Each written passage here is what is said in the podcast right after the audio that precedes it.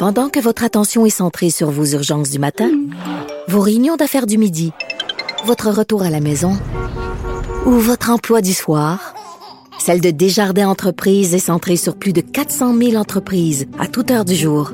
Grâce à notre connaissance des secteurs d'activité et à notre accompagnement spécialisé, nous aidons les entrepreneurs à relever chaque défi pour qu'ils puissent rester centrés sur ce qui compte, le développement de leur entreprise. Parce qu'en immobilier, faut être à son affaire. Suivez les conseils de nos experts. Via Capital, les courtiers immobiliers qu'on aime référer.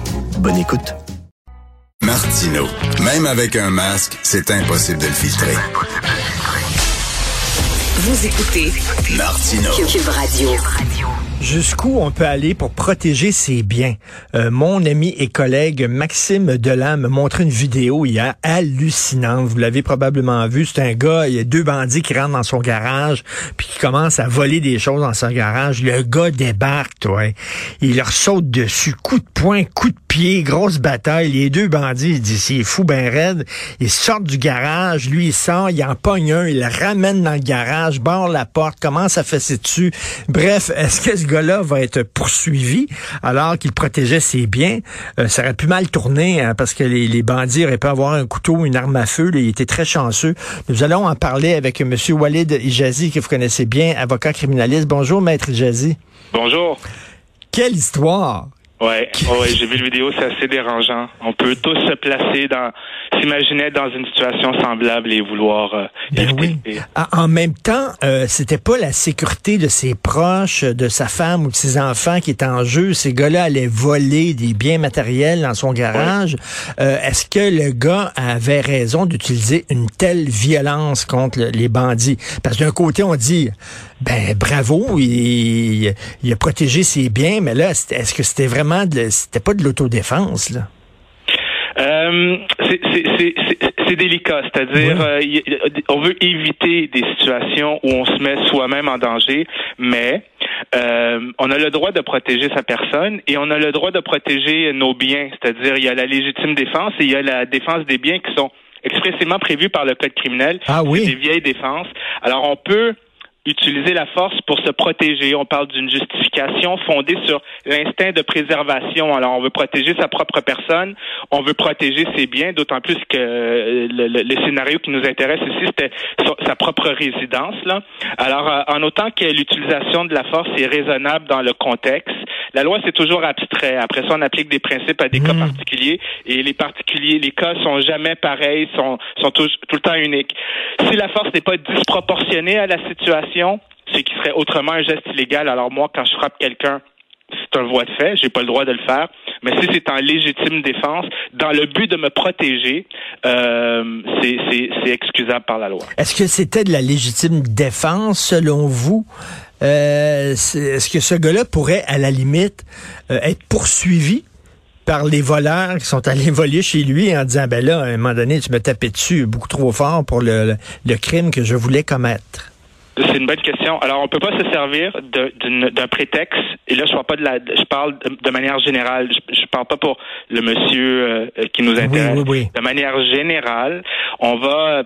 C'est difficile de, de de, de, mesurer l'emploi de la force dans l'impulsion du moment. C'est pas une science exacte, mais euh, euh, on va analyser une situation dans les détails pour ultimement voir ce qui est criminalisé, ça serait euh, l'utilisation d'une force excessive, disproportionnée à la situation. Autrement dit, on peut pas se servir d'un prétexte de légitime défense pour devenir soi-même un agresseur. On va regarder l'intention de la personne. Est-ce que c'est dans l'intention de se protéger ou c'est un prétexte pour ultimement se venger et utiliser une force qui est exagérée face à la situation. Alors, si quelqu'un, euh, euh, euh si, si, je sors une arme à feu, par exemple, euh, là, je pourrais me mettre dans de, je pourrais peut-être être accusé de meurtre. Là, on va peut-être considérer que ça devient excessif, que la force n'est plus raisonnable dans le contexte.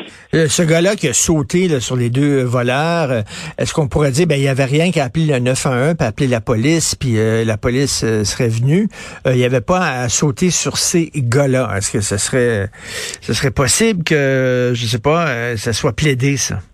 Ben, il agissait dans l'impulsion du moment. Encore une fois, c'est pas une science exacte. On a tous un instinct, un instinct de préservation et, euh, et euh, si on l'accusait de voie de fait, j'aurais pas de problème à le défendre. En même temps, ça c'est la loi, puis la loi va réagir post facto. On veut, comme citoyen, euh, utiliser son discernement et éviter de se retrouver. On peut savoir comment ça va commencer, mais on sait jamais comment ça finit. Est-ce que les agresseurs étaient armés? Est-ce que protéger quelques espadrilles, puis je sais pas trop qu'est-ce qui traînait dans son garage? Est-ce que ça vaut la peine. Là, il y a la, il y a la dimension hmm. humaine et gros bon sens aussi qui entre en ligne de compte. Aux yeux de la loi, si la force elle est proportionnelle à la situation, euh, c'est une justification. Et c'est vrai que euh, Maître Ijazi, euh, le, gars peut-être au début, son impulsion, là, celui qui s'est fait voler, c'est d'arrêter ces gars-là et de, les immobiliser. Mais là, les gars ont commencé à cogner sur lui. Là, il n'y avait pas le choix d'autre que se défendre puis de, leur, de, de, bûcher en retour puis tout ça. Puis là, ça a dégénéré. donc, c'est peut-être pas l'intention au début de ce gars-là, c'était peut-être rien de les immobiliser, c'était pas vraiment le verger dessus à coup de pied. Là. Non, en effet. Puis, euh, euh alors, il y a, la loi permet de se défendre. Il y a même un pouvoir d'arrestation citoyen. Si on prend quelqu'un en flagrant délit, on peut utiliser une force raisonnable pour le mobiliser le temps que la police arrive. Ça, c'est la loi qui parle. Après ça, euh, d'un point de vue humain, est-ce que la situation en vaut la peine? Euh, C'est pas des situations faciles. Puis là, euh, si on se met à sa place, on était chez soi là. Est-ce que pour des espadrilles, ça en vaut la peine hmm. Si si la situation avait dégénéré à un point tel où il était allé chercher une arme alors que les agresseurs, eux, ne sont pas armés, euh, là, peut-être que la force serait devenue excessive aux circonstances. Euh, je parlais de l'arrestation citoyenne, Maître Jazzy. Je sais pas si vous vous souvenez de ça, il y a plusieurs années de ça. C'était hallucinant. C'était à Québec. C'est un gars, euh, c'est un gars, il, il, la bouffe pour son, son chat à l'extérieur, sur son balcon. Il y a quelqu'un qui volait la bouffe pour son chat. Il se demandait c'était qui. À un moment donné, il a regardé, puis c'était sa voisine. Il a sauté sa bonne femme il l'a mis par terre, puis là, il a mis un des tie wrap, là, dans, il l'a attaché dans son dos, comme si la femme était une criminelle épouvantable. Elle volait la bouffe de son chat. Puis là, lui a fait une arrestation citoyenne, puis il a sauté dessus, là, comme si c'était une criminelle incroyable. C'était un peu trop, là. Ben ça c'est un scénario où il aurait c'était peut-être pas une bonne idée de, de, de, de se faire justice soi-même où on aurait pu faire appel à, la police pour éviter une situation fâcheuse. La loi est rédigée de manière abstraite. Elle s'applique post facto à des situations. Avant d'éviter le pire, il faut essayer d'utiliser son jugement. Il n'y a jamais une histoire qui est pareille. En tout cas, une, chose, ça aurait pu mal tourner. Là. Heureusement que les gars étaient pas armés ou euh, un couteau ou tout ça, parce que lui aurait pu baigner dans son sang après ça. Oui, à l'inverse, s'ils étaient armés, il, il, lui avait utilisé une arme pour se protéger, non mhm. pas euh, avec l'intention de tuer, mais pour éviter de lui. Si on appréhende la mort, on peut euh, l'emploi de la force peut aller jusqu'à euh, soi-même tuer quelqu'un et ça serait couvert par la légitime défense, mais je me répète, on veut éviter des situations. On, on, dans l'impulsion du moment, on sait comment ça commence, mais on ne sait jamais comment ça va se terminer. Merci, toujours intéressant de vous parler, maître Walid Ijazi, avocat criminaliste. Bon week-end, merci. Je vous en prie, bonne fin de semaine.